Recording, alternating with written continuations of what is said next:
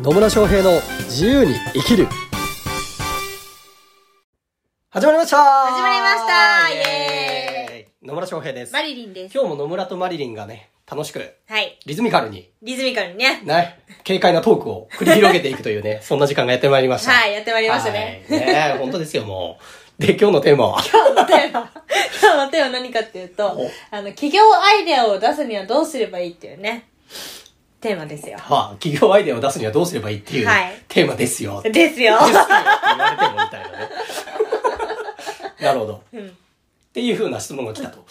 来た。来ました。来た。来た。喉おかしいですね水飲んでくださいね 喉がね。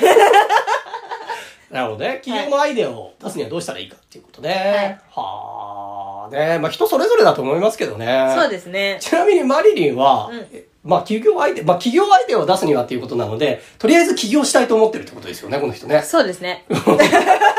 でも、何をしていいかはわからないけど、なんか、なんか起業したいみたいな。うん。そんな感じ。そんな感じだと思いますっていうとこなんでしょうね。うん、まあそういうこともあると思います。あの、人によっては、こう、これがやりたいからって言って、うん起業するっていう人ももちろんいますよね。うんこれをやりたい。いますねだから起業しますっていう人もいれば、なんか起業をしたいと思ってるんだけど、まだその種が見つかってないっていう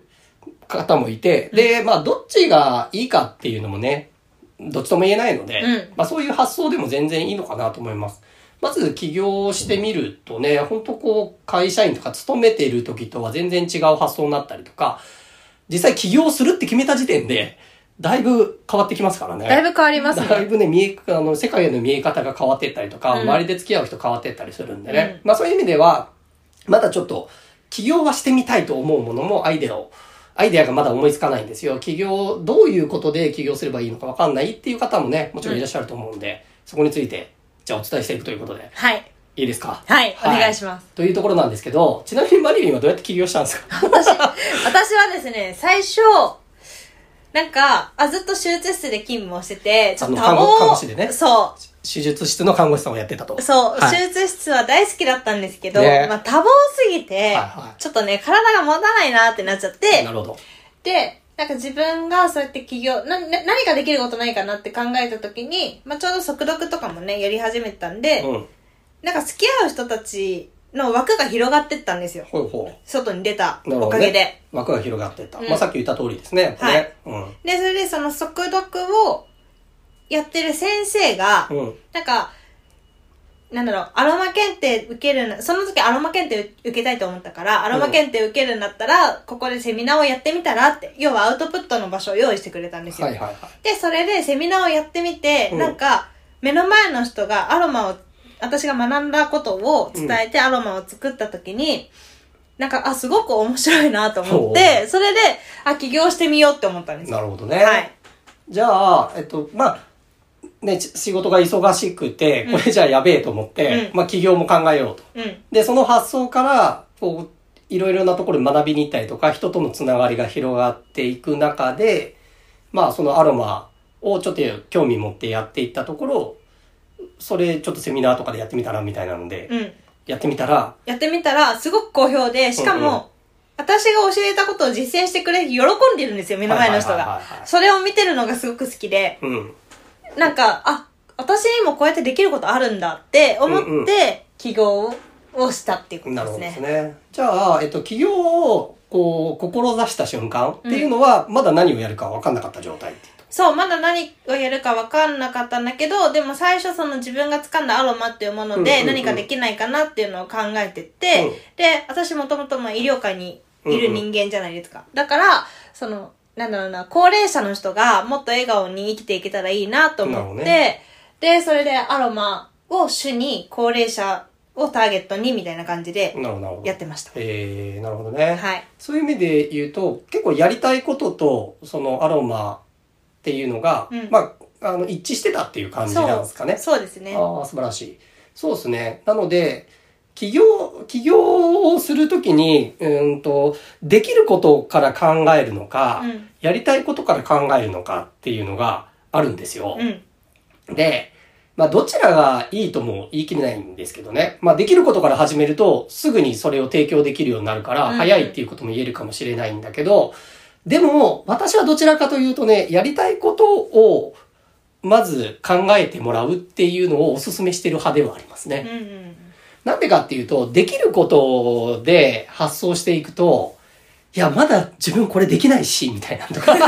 もっと勉強しないとできないし、みたいな、になっていって、であの、いざ起業しようとした時には、本当にできること、今の自分でできることで、すごい範囲のちっちゃいこととか、うんうん自分の価値を小さく考えたりしちゃいがちなんですよね。できることっていうので考えると。できることね。うんはい。で、なので、うんと、それが別に悪いわけではないし、うんあの、さっさと起業したいっていうんだったら、まずできることからやるっていうのも、まあ、それはそれで OK なんですけど、うん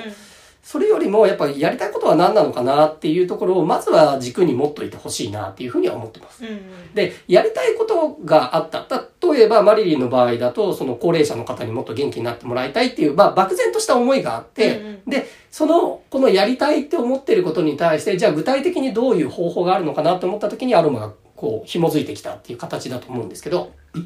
そういう形で、こう、ちょっと大きな視点でね、自分のやりたいことは何なのかなっていうふうに考えてもらう方が、あの、楽しくないですかってう楽しいですね。なん かつながると楽しいんですよね。そうそうそうそう。っていうのもあるし、発想が広がっていくっていうのもあるから、まずやりたいことは何なのかっていうことですね。はい。まあやりたいこととか、まあ好きなこととか、ワクワクすることとかでいいので、っていうのは何なのかなっていうのをちょっと洗い出してもらうっていうのがいいんじゃないかなって思います。で、とはいえ、やりたいことでまだ自分のスキルが足りないとかね、うんまだ知識足りないんです、できないんですっていう人も、あの、できるようになりゃいいだけだから。やりたいねことがあれば、勝 手にできるようになっていくから。そうそうそうやればいいんだよっていうね。はい。学んだり、どっかのね、なんか講座通って学ぶのもよしだし、何か自分で試行錯誤するのもいいかもしれないし、本学んでみるのもいいかもしれないし、うんやりたいことがあったらね、できるようになるっていうことは、結構可能なことが多いんですよね。うんっていうことからも、まずは、こう、やりたいことは何なのかなっていうところから発想してもらうっていうのがいいかなと思います。で、で、もちろんでもやりたいことがすごく大きいものがあって、うんとはいえ今の自分では全く手も足も出ませんだとなかなか起業できないと思うんで、うんそのやりたいことにつながる具体的に今自分ができることとか、まあ今じゃなかったとしても、この近い将来、2ヶ月先、3ヶ月先、半年先とかで、あの、自分がそのスキルとかノウハウとか、あ能力を習得できるなって思うものは何なのかっていうところ、で、そこからやってもらえばいいんじゃないかなと思います。うん。で、あ、で、あと一個大前提を言っとくと、いそれが、あの、誰かの役に立つっていうことは大前提としてあそうるんでですすね。ね。やりたいことっつってもね、誰の役にも立たないことだったら誰も買ってくれないんで。 うん、なので、まあ、誰かの役に立つことで、まあ、自分がやりたいことっていうのをまず考えてもらう。はっい。ていうのが、あー第一歩として私はお勧めしてます。で、その上で、じゃあ具体的に自分は何ができるのかなっていう発想になっていくと、意外とね、できること、今の時点でもできることって必ず何かあるんですよ。うん。他の人にとっては、あの、結構ね、手間がかかることとかも、あなただったらすぐできるみたいなこともあったりするわけうんうんうんですよね。人によっては得意不得意っていうのがあるから、今あなたが得意なものだったりとか、っていうものを誰かに提供すれば、不得意な人に提供してしまえば、それだけでビジネス成り立ちますからうね。ん。ね、間違いない。間違いないですよ。はいそう。なので、やりたいことを考えてくださいっ ていう。っていうとこですよ。もうね、どうせね、起業するんだったら、まあ、あの、もちろんね、お金を早く稼ぎたいからっていうのうんで、うん。あの、お金になりそうなところとかを狙っていくっていう方法も別に否定はしないし、うんうんそれやりたいんだったらやればいいと思うんですけど、うんただ、まあ、ちょっとね、このポッドキャストを聞いている方々に関して言うと、ね、このポッドキャストのテーマ、何しろ自由に生きるですから、そ自由に生きるとは何かっていうとこですよ。うんね。やりたいことやってる方が自由じゃないっていうとこね。 だからお金、お金のために働く、あの、お金を稼ぐっていうこと自体はすごく大事なことなんだけう。ど、うん稼ぐことが目的になってたら、それってちょっと本末転倒な気がするんですよね。うんうんお金って結局ツールでしかなくて、お金を手に入れたことによって何に使うかとか何ができるかとかっていう方が大事だから、うんなので、まあお金って単なる道具にしか過ぎないんですよ。っていうふうに考えると、せっかく起業するんだったら自分のやりたいことやって、好きな人とだけ付き合って、うん自由な時間持っうんて働く方がいいんじゃねっていうふうに思います。いいと思います。